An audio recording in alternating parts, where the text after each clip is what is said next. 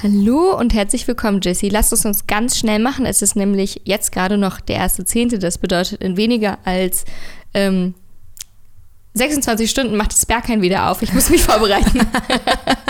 Das ist so lustig. Ich habe jetzt schon die lustigsten, witzigsten Geschichten äh, darüber gehört, wie sich Menschen darauf vorbereiten, dass das Berghain wieder eröffnet. Von Erstmal, ich hatte recht. Meine Roomers ja. von letztem Mal hatten recht. Mhm, das muss man sagen. Also nochmal mhm. auch von mir Respekt an dieser Stelle. Jetzt das mit dem Berghain hast du ganz wundervoll gemacht. Kommen wir nun zu den Lottozahlen für morgen. Drei, neun. Sieben und vier, alles eins, einstellige Zahlen. Ja, aber Berghain und der Tag der Clubkultur fallen auf einen mhm. Tag. Das ist quasi ein episches Partydatum, was uns da bevorsteht. Und auch für, äh, nee, das sage ich lieber nicht. Ich würde gerade sagen, für jeden Geldbeutel, weil der Tag der Clubkultur ist gratis. Berghain ist bestimmt teuer. Ja, Berghain, da muss man vielleicht auch realistisch sein, ne, von einem Kollegen, der. Ähm, was meinst du, wie teuer wird es? Ich frage mich halt die ganze Zeit. Es gab ja diese Shitstorm, nicht nur bei der Kriegsmühle, dazu ja. kommen wir auch später noch. Die hatte einige Shitstorms in den letzten genau, Monaten. Aufgrund fragen, von, von welchen hohen Ticketpreisen war nur einer. Von welchem ähm, Shitstorm redest du da? Ja, mit irgendwie 25 Euro, aber das hatten ja auch andere Venues. Aber mhm. was meinst du, wie teuer, wie teuer werden die Tickets? Meinst es klingt jetzt so richtig mega hm. arrogant, Zoe. Ich habe überhaupt gar keine Ahnung, weil ich auch gar nicht weiß. Ich habe schon ewig keinen Eintritt mehr für irgendwas bezahlt. Richtig ja, unsympathisch. Kommt von deinem hohen Gästelisten runter. Ich glaube ja, dass die Ticketpreise halbwegs normal werden. Übrigens, es gibt ein ganz cooles System beim Berghain. Für alle, die noch nicht wissen, ähm, wo sie ihren Samstag in der Schlange stehen wollen und sagen, ich habe Bock, mich beim Berghain anzustellen. Du musst dich vorher auf der Seite registrieren und kriegst ja so einen QR-Code, so einen Berghain-Pass. Das ist dann so den ihre eigene Luca-App oh, sozusagen. Oh, wow. Die verlassen sich nicht auf. Und dann bekommst du einen genau. Timeslot und musst nicht anstehen? Nee, aber der wird dann halt gescannt, so wie bei der Luca-App, wenn du dich irgendwo, ja. wenn du irgendwo rein wolltest, ähm, mhm. hat das Berghain das jetzt auch, aber halt selbstständig ähm, und da gibt es noch so ein kleines Erklärvideo. Also so wie das Revier Südost im Prinzip. Wir haben auch diesen QR-Code und den kannst du quasi auch ähm, behalten und immer, wenn du wieder reinkommst, dann kannst du dich da so einscannen.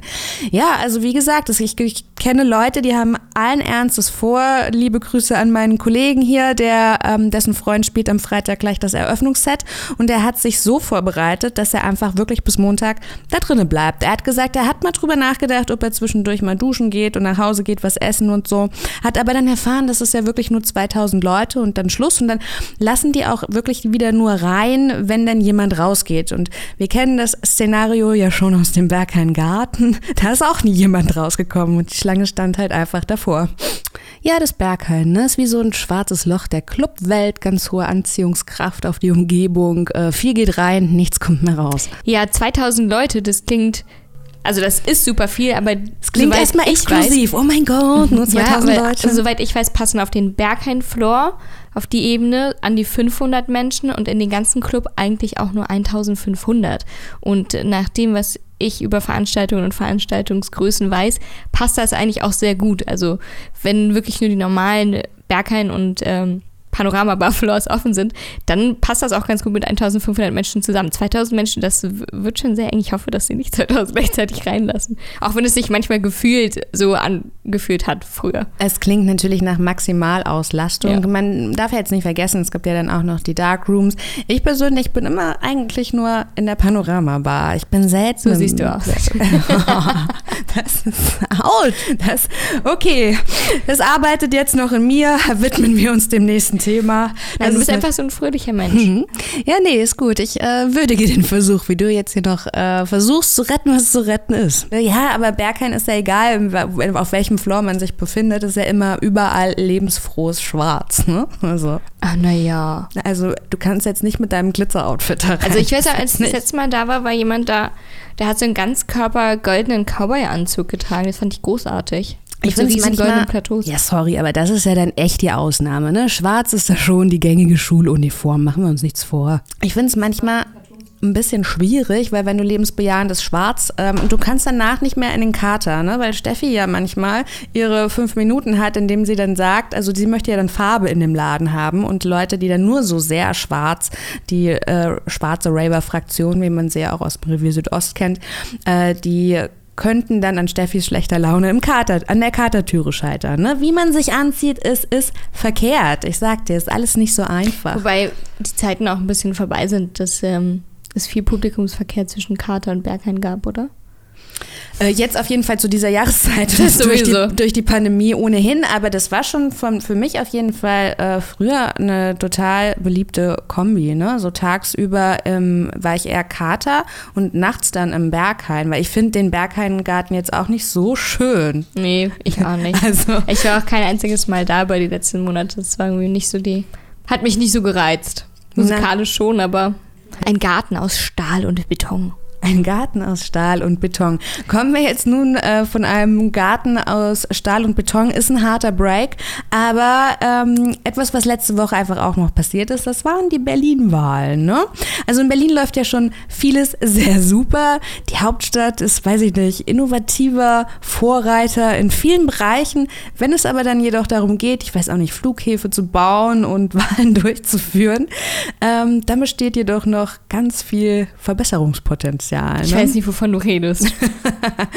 ja, aber. Wir haben uns wieder mit Ruhm bekleckert. Hier, sag's einfach. Ja, also ich weiß nicht, wie hast du denn die Wahl empfunden? Fangen wir da mal mit an.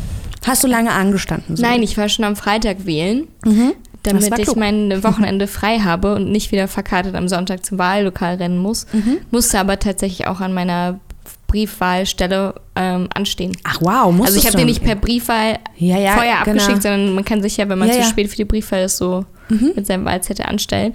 Habe auch ja eine Dreiviertelstunde, Stunde angestanden. Wow. Das hat doch sehr lange gedauert. Aber ich hatte Wahlzettel. Okay, ja, immerhin. Man muss, ich finde das auch schön. Ich finde auch schön, wie du dich jetzt auf das konzentrierst, was schon ganz gut gelaufen ist. Denn ja, vergangenen Sonntag, da hatten die BerlinerInnen richtig zu tun in der Wahlkabine. Ne? Stell dir vor, du kommst gerade aus dem Club, willst noch deine ähm, den demokratischen Pflichten nachkommen. Mal eben schnell. Ja, bist noch ein bisschen verkartet, hast noch nicht geschlafen, denkst, okay, komm noch schnell zum Wahllokal. Dann habe ich es geschafft. Und dann musst du da so drei Stunden ja. dehydriert, noch leicht betrunken in der Schlange stehen. Horror. Genau, also das ist auch irgendwie, ich habe 30 Minuten warten müssen und ich war schon das ja, noch. ja, das wusste ich aber nicht. Ich war zu der Zeit, in der ich in der Schlange stand, war ich mega empört. Und dann, als ich ähm, später erfahren habe, wie andere Leute, ja, die standen da einfach teilweise vier Stunden. Also ich meine, das ist schon ähm, vier. Und dann gab es keine Stimmzettel. Genau, dann gab es keine Stimmzettel. Also die Liste der Pannen, die ist im Prinzip wirklich unendlich. Und ich muss gestehen, also vier Stunden, da musst du auch schon richtig Bock drauf gehabt haben, irgendwie deine demokratischen Pflichten, wie du es mhm. eben genannt hast, ähm, erfüllen zu wollen. Ne? Also, Bist du denn jetzt für eine Neuwahl? Äh, ich würde da mal einfach ein Zitat aus dem Tagesspiegel bringen, äh, bringen wollen, denn da hat ein Staatsrechtler und Wahlhelfer mit dem Namen Christian Waldhof im Interview gesagt, es ist möglich, dass die Wahl ungültig ist. Und jemand, auch zum Beispiel Klaus Lederer, hat auch, glaube ich, schon drüber nachgedacht, ob er die Wahl eben anfechtet, weil ich glaube, ihm da nur so 30 Stimmen gefehlt haben. Aber ey, so mal ganz ehrlich, das bei den Wahlen auch mal was schiefgehen kann, geschenkt. Dass ein einziger Wahlbezirk wegen unerwarteter Umstände in, den, in der Wahlnacht auch mal, weiß ich nicht, unfertige Ergebnisse durchreicht, das kommt mal vor. Ne? Und ich weiß auch nicht, in seiner Gesamtheit ist es aber alles so eine super unorganisierte Verantwortungslosigkeit gewesen. Also ich finde, also. Es geht natürlich überhaupt gar nicht, dass Menschen nicht dazu in der Lage waren, ihre Stimme abzugeben. Genau. Oder aufgrund von Zeitmangel. Man kann es jetzt auch niemandem vorwerfen, dass er nach zwei Stunden die Stange dann verlässt, genau. seine Stimme nicht mehr abgeben konnte. Das sind natürlich Faktoren, die finde ich absolut unglaublich und alleine deswegen fände ich eine Neuwahl unter Umständen tatsächlich sinnvoll, weil das, das tut mir auch einfach leid für die Menschen, die ja, ihre Zeit total. angestanden Also ich würde es vielleicht sogar auch begrüßen und in manchen Bezirken, da gab es ja mehr abgegebene Stimmen als Wahlberechtigte. Das ist mhm. auch so eins meiner absoluten Highlights. Und dann hat man ja, es wurde ja auch über der, den Volksentscheid entschieden, also ähm, Deutsche Wohnen enteignen. Mhm. Ne? Und da gab es doch die Verwechslung zwischen Kreuzberg, Friedrichshain und Charlottenburg. Und dann hatte man sich doch gewundert, warum in Charlottenburg die Initiative so gut ankommt. und in Friedrichshain-Kreuzberg nicht. Und das, da hatte man so, so gemerkt, okay, vielleicht ist da was mit den Wahlzetteln nicht so richtig super gelaufen. ja, äh, vielleicht noch ganz zwei, drei Worte zur Bundestagswahl. Zoe, wie ist denn für dich das Wahlergebnis? Kam das für dich jetzt groß überraschend? Überraschend, leider nicht, aber. Also ich muss gestehen, ich hatte ja. Das Berliner Wahlergebnis ist wie immer das für mich bessere. Ja. Aber ja, also ich meine, aber ich für mich. Ja, ja. Ja. ja. Äh, nee, mal ganz ehrlich, dass hier Annalena und die Grünen so, also ich habe irgendwie er, erwartet, dass die. Ich bin irgendwie davon ausgegangen, dass es so eine richtig grüne Welle gibt, ne? Also, Der gefürchtete Linksrutsch. Ja, das war ja so ein bisschen, wenn man links rutscht bei Wish bestellt. Ne? Mhm. Also, aber ähm, ja, vielleicht liegt es auch so ein bisschen daran, dass ich hier in meinem, weiß ich nicht, linksgrün versifften, in meiner Kreuzberger Bubble, ja, mit meinen ganzen veganen, Zero Waste kunstschaffenden Freunden mit ihrem Ja, aber genau deswegen, das Berliner Wahlergebnis ist ja wieder mehr linksgrün, wie ja. so häufig. Ja. Und naja. das ist ja die Bubble, in der wir sind, aber auf Bundesebene überrascht mich es nicht. Ich habe irgendwie gedacht, dass die Grünen weiß ich nicht, da mehr Sympathiepunkte kassieren. Wählerstimmen in dem Fall nennt man das ja bei einer Wahl. Ja, was ist sonst noch passiert in der ja, vergangenen Ja, kommen wir mal Woche? wieder zu Themen. Ich wollte, ich wollte, der Clubkultur, Zoe ist schon ganz sicher, die hat sich schon in ihrem Blick, den könnt ihr ja leider nicht sehen, hat die gedacht, boah, Alter, die Schmidt, die macht hier einen Politik-Podcast raus. Nee, wir kommen ja wieder auf Clubkultur zu sprechen, Zoe. Ja, das ähm, Revier Südost hat sich diese Woche nämlich auch mal wieder mit Ruhm bekleckert. Mhm. Ähm, das ist so Schon wieder Shitstorm, ne? Schon wieder ein Shitstorm. Nicht mal auf und trotzdem ein Shitstorm. Bin beeindruckt. Habe ich nämlich am Anfang gefragt, warum ähm, denn dieses Mal so? Ich setze uns doch ja. einmal in Kenntnis. Ich möchte erstmal als kleinen Disclaimer kurz davor packen, weil als wir das letzte Mal über diese Vorwürfe gesprochen haben, was ist natürlich klar, ist ein brisantes Thema, viele Meinungen kommen da zusammen. Wir haben auch einige Meinungen von unterschiedlichen Seiten abbekommen, möchte nochmal ganz klarstellen man muss unterscheiden zwischen den Dingen, die dort passiert sind und die dort Menschen passiert sind. Und damit möchte ich auf gar keinen Fall die unter Umständen traumatischen Erlebnisse runterspielen oder nicht validieren. Aber gleichzeitig gibt es unter Umständen bei manchen Vorfällen auch gewisses Verhalten, was dazu geführt hat. Und das kann man auch und muss man manchmal auch mit separat betrachten. Ja. Ich möchte da jetzt nicht alle Vorfälle über einen Kamm scheren oder das Verhalten von einzelnen Personen runterspielen, als unter Umständen nicht diskriminierend oder Umständen nicht rassistisch. Das ist mir auch ganz wichtig bei dem Fall mit Nicholas Rose, mit dem diese Sache ja im August das allererste Mal so aufgebrochen mhm. ist, dass er da auf die Straße gesetzt wurde, ohne seine Klamotten. Das ist total scheiße und das will ich überhaupt gar nicht runterspielen. Das will, glaube ich, keiner von uns beiden. Ne? Nee, natürlich das nicht. Aber dass es da Kritik kam, das hätte man vorher wissen können. Natürlich, das, aber ich also habe das Gefühl, es ist anscheinend noch nicht so ganz angekommen, dass man das auf der einen Seite komplett verurteilen kann und ich das absolut nicht okay mhm. finde und trotzdem versuche, weil wir beide auch nicht da waren, den Fall von allen Seiten zu beleuchten. Ne? Es geht mhm. ja darum, hier irgendwie eine informative Grundlage zu schaffen, auf der sich alle HörerInnen auch ihre eigene Meinung bilden können. Deswegen, nein, ich fand das scheiße, ich finde das immer noch scheiße und so geht man nicht mit Menschen um. Das war auf jeden Fall ein gravierender Fehler. Ey, sorry, wenn ich dir da jetzt nochmal ins Wort quatsche. Ich weiß, du hast diese Kritik an dieser Folge dir sehr zu Herzen genommen. Ich mir zum Beispiel überhaupt nicht. Ne? Denn wie du schon erklärt hast, wir waren stets darum bemüht, äh, möglichst neutral beide Positionen heraus herauszuarbeiten und die Herausforderungen von türstehenden Personen und ihre Bemühungen, hier so ein Safe Space zu schaffen und auch zu bewahren, die möchte ich einfach nicht unerwähnt lassen. Ne? Und so Schwarz-Weiß-Malerei geht mir in letzter Zeit so richtig hart auf den Sack. Ne? Also diese, Dis diese militante Diskussionskultur, die hat meines Empfindens während der Pandemie sogar noch eine Schippe zugenommen. Ey, Zoe, und ich finde das nur ermüdend, ne? Denn wenn man natürlich dem Gegenüber von vornherein nur die schlechtesten Intentionen unterstellt und immer, ich weiß nicht, weißt du so, dann lässt das natürlich wenig Raum für einen Konst für einen konstruktiven Austausch oder für eine Einigung. Ne? Denn was wir ja wollten, war einfach bloß möglichst neutral ähm, so eine Grundlage zu liefern an Informationen, auf denen sich die HörerInnen dann eine eigene Meinung bilden können. Aber Entschuldigung, sorry, um was, um was geht's denn diesmal beim Revier Südost? Hat ähm, Resident Advisor sich noch ein bisschen die Mühe gemacht und noch einige Personen ausgegraben und ein paar Geschichten von denen erzählt bekommen aus dem Zeitraum von so 2019 bis 2021. Jetzt muss man sagen, das ist dann im Prinzip die alte äh, Griesmühlen-Crew auch gewesen, bevor sie dann zum Revier Südost gezogen sind. 2019. Ne, ja, ja, also zuerst ähm, der, ein Freund von, von Nicholas Rose, der wohl auch dabei war, bezeichnet diesen ganzen Vorfall im August auch als sehr awful und sagt, die Leute, die MitarbeiterInnen waren sehr gemein und scheiße zu den GästInnen, ähm, haben die sehr strikte Umgangsweise mit dieser Maskenpolitik ein bisschen kritisiert, dass es einfach sehr, sehr übergriffig abgelaufen ist. Dann gab es noch einen weiteren Veranstalter, Cedric Perry, der hat 2020 im Oktober eine Veranstaltung in der Griesmühle gehabt, die ähm, Black Parade. und hat da auch von so sehr strikten Umgangsweisen erzählt und sehr aggressiven Verhalten und auch sehr aggressiven Kommentaren. Gleichzeitig war an dem Tag, als er seine Veranstaltung gemacht hat, noch eine andere Veranstaltung in der Griesmühle. Das heißt, die Location wurde aufgeteilt in zwei Teile. Und seine Veranstaltung hat sich eben vorrangig auch mit ähm, People of Color Problematiken beschäftigt und ähm, wie man so Sichtbarkeiten, vor allem im Veranstaltungsbereich, wie man daran arbeiten kann. Und die andere Veranstaltung, die stattgefunden hat, war seiner Aussage nach sehr viel weißer. Mhm. Und seinem Empfinden nach oder nach dem, was er erzählt, ist der Umgang mit, den, mit der sozusagen weißen Veranstaltung sehr viel entspannter gewesen als der Umgang mhm. gegenüber ihn und seinen ähm, BesucherInnen. Mhm. Was natürlich überhaupt gar nicht klar geht. Und das ist jetzt, das sind die einen Beispiele. Und dann gab es jetzt auch noch kürzlich im Juli einen Vorfall mit einem Franzosen. Der hat erzählt, dass er ähm, auf Toilette war und dann kam ein Türsteher zu ihm, beziehungsweise mehrere, und haben gesagt, er würde Drogen verkaufen und haben ihn des Drogenverkaufs beschuldigt.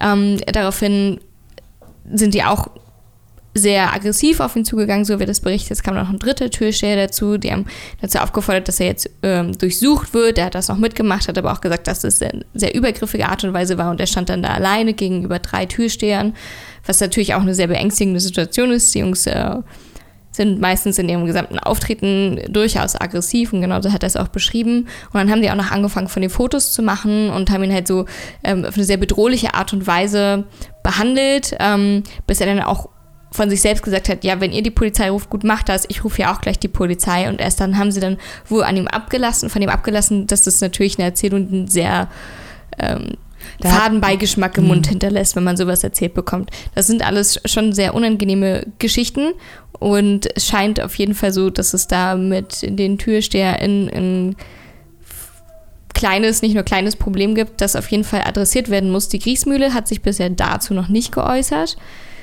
Soweit ich weiß, wird sie aber den nächsten Monat noch geschlossen bleiben und meiner Information nach bleibt die Griesmühle sogar bis Mitte November geschlossen ähm, inwiefern der Ruf von dem Laden im Moment überhaupt noch herzustellen ist und ob da dann auch notwendige, Konse äh, notwendige personelle Konsequenzen gezogen werden, wissen wir natürlich alles noch nicht. Soweit ich weiß, müssen alle MitarbeiterInnen jetzt Awareness-Workshops machen mhm. und ähm, so Trainings machen. Und erst wenn das alles geschehen ist, wollen sie halt wieder aufmachen. Ja, aber das, ich finde, es ist schon auf jeden Fall ein Zeichen in die richtige Richtung, weil man sieht ja, dass man es dass man sich sehr ernsthaft damit befasst. Ne? Also einen weiteren Monat mhm. jetzt ähm, Einnahmenausfälle ähm, in Kauf zu nehmen und zu sagen, wir möchten wirklich, dass unser Personal dahingehend professionell geschult ist.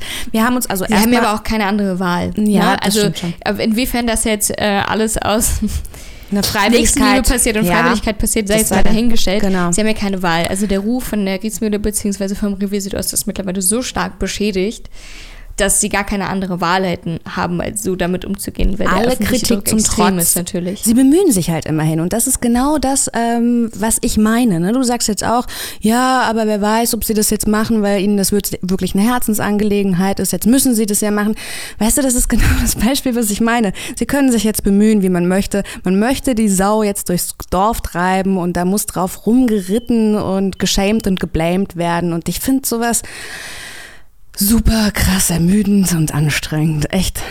Also aller Kritik zum Trotz, jetzt nicht in diesem besonderen speziellen Fall, sondern ganz im Allgemeinen haben türstehende Personen, glaube ich, einen keinen einfachen ähm, Job. Ich wie gesagt, möchte das jetzt nicht entschuldigen, das soll bitte keiner falsch verstehen.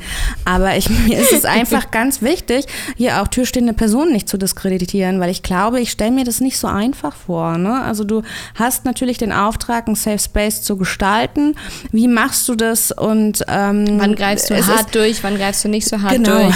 Es ist natürlich, weil, und ich glaube, da gibt es auch keine richtige Version einer Geschichte, weil da sind einfach zwei Befindlichkeiten, zwei super subjektive Wahrnehmungen und ähm, auch an dieser Stelle nochmal, who am I to judge als ähm, weiße Cis-Frau.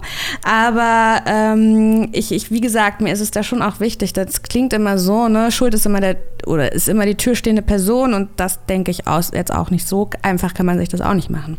Ja, also die Vorwürfe, die jetzt in den Artikel Artikeln rausgekommen sind, die klingen natürlich schon sehr extrem. Vor allem dieses letzte Beispiel, ähm, mm, wenn man so eine Auseinandersetzung mit einer Gästin hat und da sind drei mitarbeitende Personen, MitarbeiterInnen gegenüber einer Person, ist es immer schon eine sehr bedrohliche Situation. Es müssen nicht mal große Türsteherinnen sein, sondern es reichen schon einfach, wenn es drei gegen einen sind, ne, weil die natürlich eine ja. Partei vertreten und du bist als Alleiniger dann da auf mhm. der anderen Seite.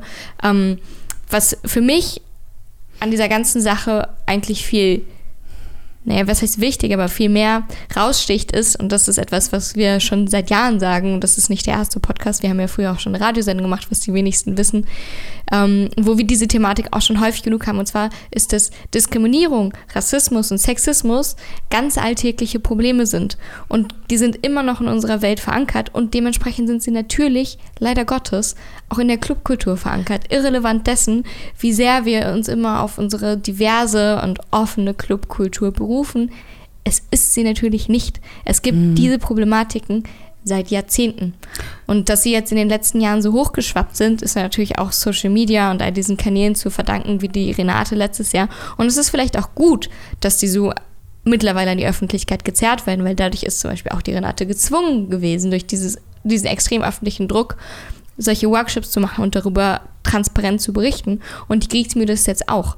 Aber das heißt nicht, dass diese Probleme exklusiv für Kriegsmühle oder Renate sind. Das sind Probleme, die fast jeder Club hat, ja, die ich definitiv. Kenne. Und daher denke ich, diese ähm, Schulungen und diese Workshops, die man jetzt belegt, die sind längst überfällig. Ne? Weil das meine ich, ich, ich, ich ähm, möchte den türstehenden Personen schon das Beste zugute heißen, aber nichtsdestotrotz fehlt es bestimmt äh, einfach an der Kompetenz, einfach an dem Bewusstsein, vielleicht mangelnde Sozialkompetenz und vielleicht auch nicht mhm. genügend genügend ausgebildet im deeskalativen Verhalten. Ne? Mhm. Weil gerade wenn du in einer äh, in so einer, Argu, weiß ich nicht, in so einer Konfliktsituation einfach bist, müsstest du, weiß ich nicht, tief durchatmen, da irgendwie eine Metaposition einnehmen und um da wirklich ähm, mit kühlem Kopf reagieren zu können. Und ich denke, das ist bei den meisten dann nicht gegeben zu später Stunde und es ist tatsächlich auch bei vielen TürsteherInnen nicht gegeben, die aus so einem Security-Background kommen. Ja. Ähm, weil die, die werden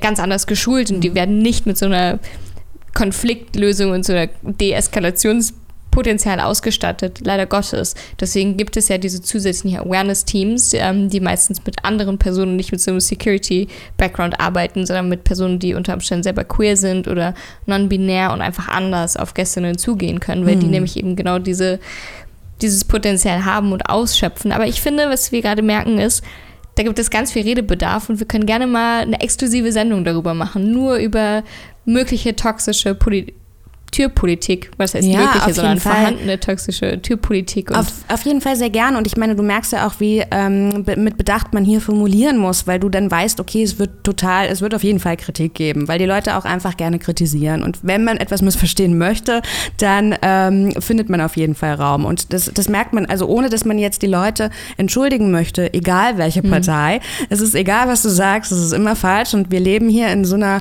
Gesellschaft auch, wo ich mir gedacht habe, Mensch, Leute, seid doch bitte, früher war man einfach nur Veganer, um sich moralisch über irgendjemanden zu erheben und jetzt ist es, also egal was man sagt, das wird gleich als Angriffsfläche benutzt, um, ähm, das führt natürlich auch nicht dazu, dass man irgendwie ein friedvolles Miteinander gestaltet, ist halt einfach so. Ja, aber ich sehe auch, dass die Clubkultur total im Wandel ist. Also wir haben in den letzten Jahren viel neue Veranstaltungen und viel, auch vor allem internationale Kapazität dazu bekommen, die auch ihren Raum einnehmen wollen in Berlin, was auch vollkommen okay ist. Total. Aber dadurch verändert sich die Clubkultur auch und es gibt viele Leute, die, glaube ich, seit Jahren dabei sind und diesen Wandel nicht so richtig checken und auch nicht so richtig wissen, wo jetzt ihre Rolle in dieser neuen Clubkultur ist. Ne? Und ich finde es aber auch total cool, wenn so eine Veranstaltung wie jetzt diese Black Parade kommt und auch darüber redet, wie man dann noch mehr Diversity in Veranstaltungen schaffen kann, weil ja, auch bei den Veranstaltungen, bei denen ich bin, sind lass mich lügen, 80 Prozent mindestens weiß. Ja, das ja? stimmt schon, klar. Und ich meine, im Prinzip, ich finde Diversität auch immer etwas sehr Schönes, weil ich das auch als Bereicherung empfinde. Aber gut, wohin sich das entwickeln wird, das, ich meine, ich kann auch verstehen. Wir können auch anfangen zu wetten, welcher Club als nächstes diesen Shitstorm abbekommen wird, weil wie gesagt, diese Strukturen sind einfach universell in ganz Berlin. Es wird nicht nur die Kriegsmittel erwischen, sondern auch andere erwischen. Wer meinst du ist der Nächste? Möchtest du, möchtest du gerne wetten? Oh mein Gott, ich weiß nicht. Ich hatte jetzt äh, Suicide Club, war erstmal mit anderen Dingen beschäftigt. Selbst das About Plank wurde ja mit dem einen oder anderen Vorwurf schon konfrontiert und ich denke, daran sieht man oft, ist das Gegenteil von gut auch einfach nur gut gemeint. Hm? Ja, lass uns doch wieder zu Veranstaltungen kommen, die man vielleicht besuchen möchte. Und zwar spielt Paul Kalkbrenner nächstes oh, Wochenende. Das ist aber unerwarteter Plot-Twist, Zoe. Da hast du aber mal wieder eine mhm. Veranstaltungsempfehlung für jedermann herausgekramt. Für groß und klein. Ein Veranstaltungstipp für, für die, die, ganze, ganze Familie. Familie. Ja, richtig. Nein, ich bin so ein bisschen durch die Schön. Veranstaltungstipps gescrollt und bin so meine Newsletter gesagt, habe gesehen, Paul, Paul Kalkbrenner spielt noch. nächstes Wochenende. Ich war total überrascht, ja, aus welcher Versenkung ist er denn gekommen? Ich habe ja. letztens gesehen, dass er geheiratet hat. Dachte er ist jetzt ein ehrenhafter Mann naja, geworden. Ja, also so. man kann es ja auch schwer recht machen. Ja. Ne? Plug Rave spielen und sich so weiter irgendwie in den News halten, das wäre dir nicht recht mhm. gewesen. Und ein bisschen zu setteln und keine Ahnung, ja. während der Pandemie äh, familiäre Banden pflegen, ist dir auch nicht recht. Aber Paul Kalkbrenner ist back, sagst du, Paul ja? Paul Kalkbrenner ist back in der Verti Music Hall. Hey, guck mal, Berghain ist back, Paul Kalkbrenner Verti ist back. Music Hall ist back. So super.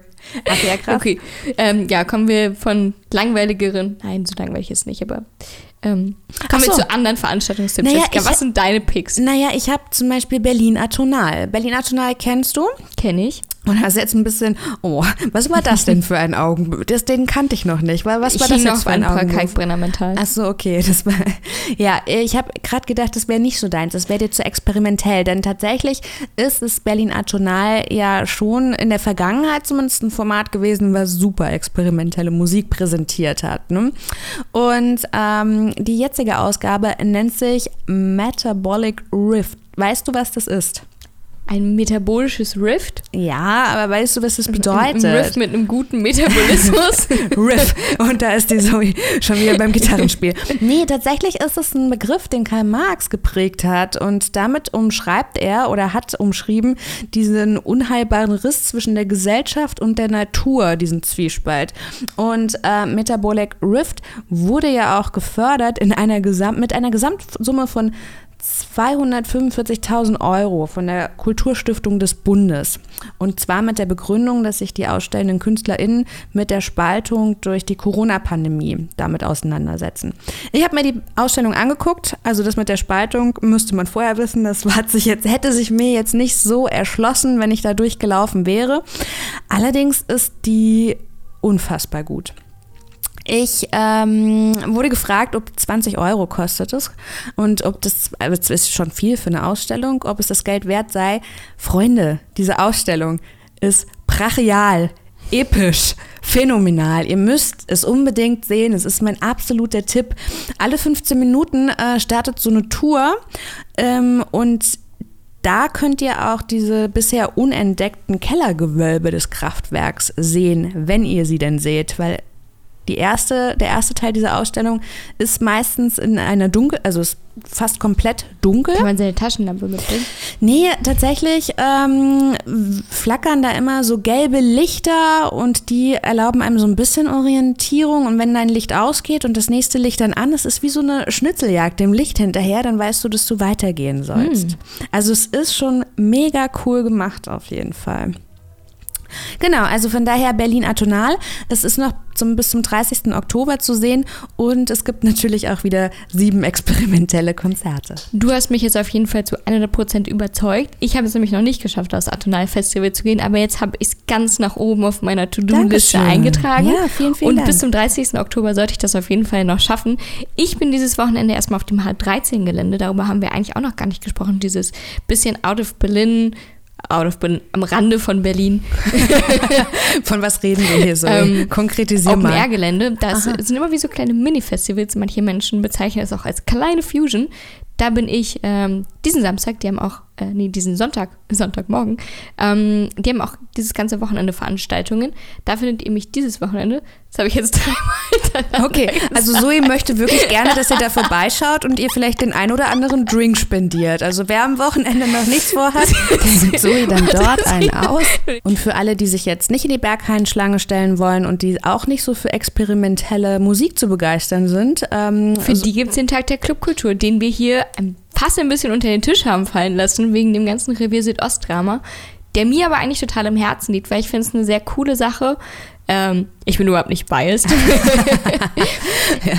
Aber da gibt es ein unglaublich wundervoll kuratiertes Programm von den unterschiedlichsten Locations, den unterschiedlichsten Kollektiven über Strip-Workshops. Jessica, ist was für dich.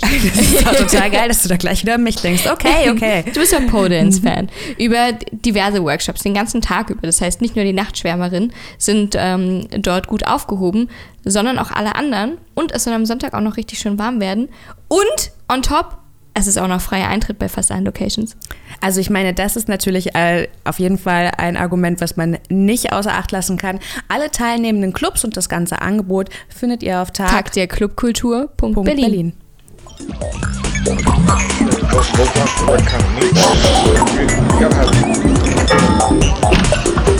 Hallo Sven, du legst ja hier gar nicht auf. Was machst du heute Abend hier in Berlin? Ich feiere bis ich kotze.